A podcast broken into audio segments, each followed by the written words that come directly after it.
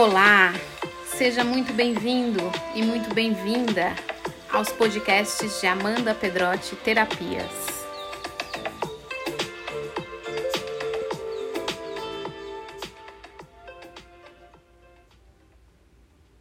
Eu me chamo Amanda e hoje eu vim falar sobre quem eu sou.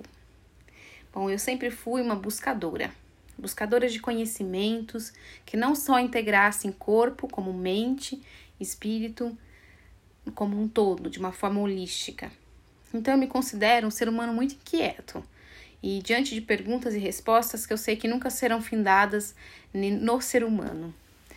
Desde pequena, a dança faz parte de minha vida. Por 12 anos eu fiz balé clássico e por isso me considero uma bailarina ou uma dançarina, como quiserem me chamar mas hoje eu não trabalho mais como uma profissional artística, atuantes da arte através do palco ou do entretenimento.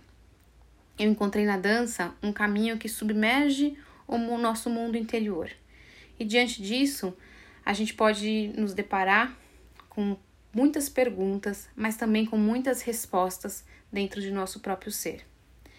Diante desses percursos, nesse universo dançante, eu me formei em fisioterapia, um curso que me encantou por todo o conhecimento dessa complexidade e da perfeição do corpo físico, o que me trouxe ainda mais vida para minha dança. E para compreender esses movimentos dançantes que tocavam profundamente em meu ser, eu me formei em psicoterapia corporal neo-haitiana. É uma vertente da psicologia que diz que tudo que está no corpo está na mente, e tudo que está na mente também está no corpo. E foi assim que eu aprendi profundamente que o corpo e a dança falam tudo o que a mente e os sentimentos querem colocar em palavras. Eu sempre fui uma buscadora desse universo feminino também. Participei e conduzi de vários círculos de mulheres. Na fisioterapia me especializei em saúde da mulher. E com 16 anos me apaixonei pela dança do ventre. Aos 19 anos fui proprietária e professora de uma escola de dança do ventre em Assis, que é uma cidade do interior onde eu nasci e eu morei por 23 anos. Também fui esposa aos 23 anos, mãe de um menino aos 31 anos e de uma menina aos 39 anos. Hoje estou com 42 anos. Sim, eu percebi que a cada oito anos, mais ou menos, minha vida ganha um novo colorido.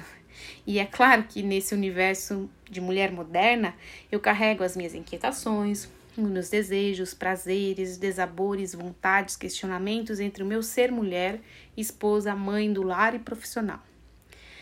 Recém-casada aos 23 anos, eu e meu marido fomos morar por um ano na França.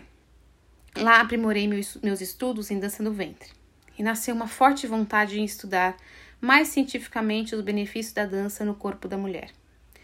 Em 2008, depois de concluída minha formação de fisioterapia, foi com grande alegria e conquista que publiquei numa revista científica francesa chamada Kinesiothérapie La Revue os benefícios dos movimentos da dança do ventre para o solo pélvico.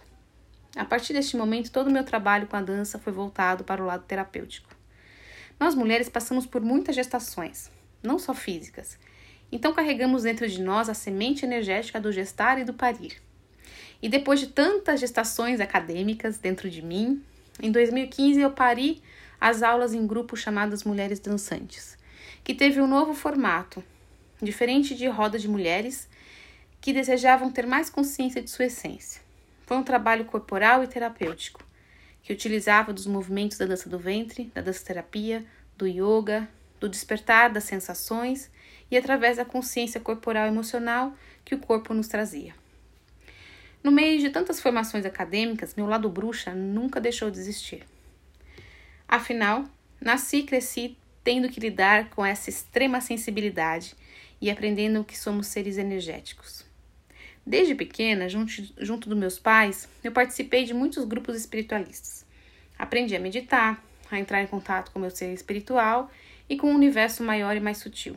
Até que em 2016, depois de passar por diversas crises de depressão e síndrome de pânico, eu resolvi trabalhar mais especificamente a mediunidade e fui fazer um curso que durou quatro anos de orientação e desenvolvimento mediúnico no Centro Espírita Kardecista em São Paulo. Lá eu aprendi a cuidar e disciplinar a minha sensibilidade exacerbada e descobri que era uma médium de psicofonia, psicografia e evidência. Em 2016, já mais centrada e tendo mais, entre aspas, esse controle mediúnico, começa a canalizar, através das psicografias e psicofonias, as gotas de amor, em seguida de gotas de luz, de poder, de sabedoria, e até hoje esse arco-íris de cores em gotas chegam para mim de uma forma muito especial. O nome de todo esse conjunto de gotas é chamado Gotas de Energias Vitais, uma ferramenta de auto autoconhecimento energético, disponível para essa nova era. Em outro áudio, em outro podcast, vou falar sobre isso. Aguardem! Minha última formação em 2017 foi em constelação familiar sistêmica, um outro divisor de águas em minha vida, que veio para curar tantas energias desse feminino e masculino dentro de mim, e ao mesmo tempo inserir nos meus trabalhos a força curadora das energias dos nossos ancestrais. Hoje me encontro parindo essa compilação de todo o conhecimento de 42 anos de vida, no desejo de inspirar e proporcionar a cura do corpo e da alma através das meditações, das canalizações das gotas e de bate-papos edificantes nestes podcasts. Aguarde o próximo podcast. Agradeço desde já a sua escuta. E como este é meu primeiro podcast, gostaria de finalizar com uma poesia de Clarice Lispector que gosto muito e me identifico bastante. Espero que vocês se conectem com essa forma poética de dizer quem eu sou.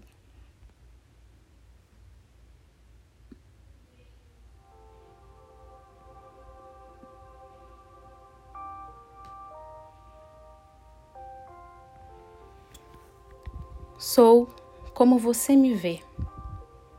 Posso ser leve como uma brisa ou forte como uma ventania. Depende de quando e como você me vê passar. Suponho que me entender não é uma questão de inteligência, e sim de sentir, de entrar em contato. Tenho uma alma muito prolixa, eu uso poucas palavras. Sou irritável e firo facilmente. Também sou muito calma e perdoo logo.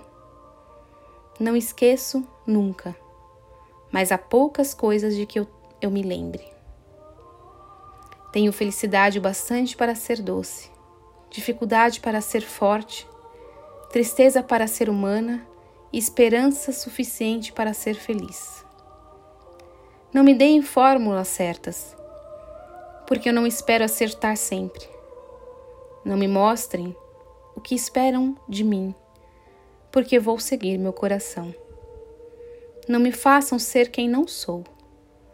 Não me convidem a ser igual, porque sinceramente sou diferente. Não sei amar pela metade. Não sei viver de mentira. Não sei voar de pés no chão. Sou sempre eu mesma, mas com certeza não serei a mesma para sempre. Sou uma filha da natureza. Quero pegar, quero sentir, quero tocar, quero ser. E tudo isso já faz parte de um todo, de um mistério. Sou uma só. Sou um ser. A única verdade é que vivo. Sinceramente, eu vivo. Clarice Lispector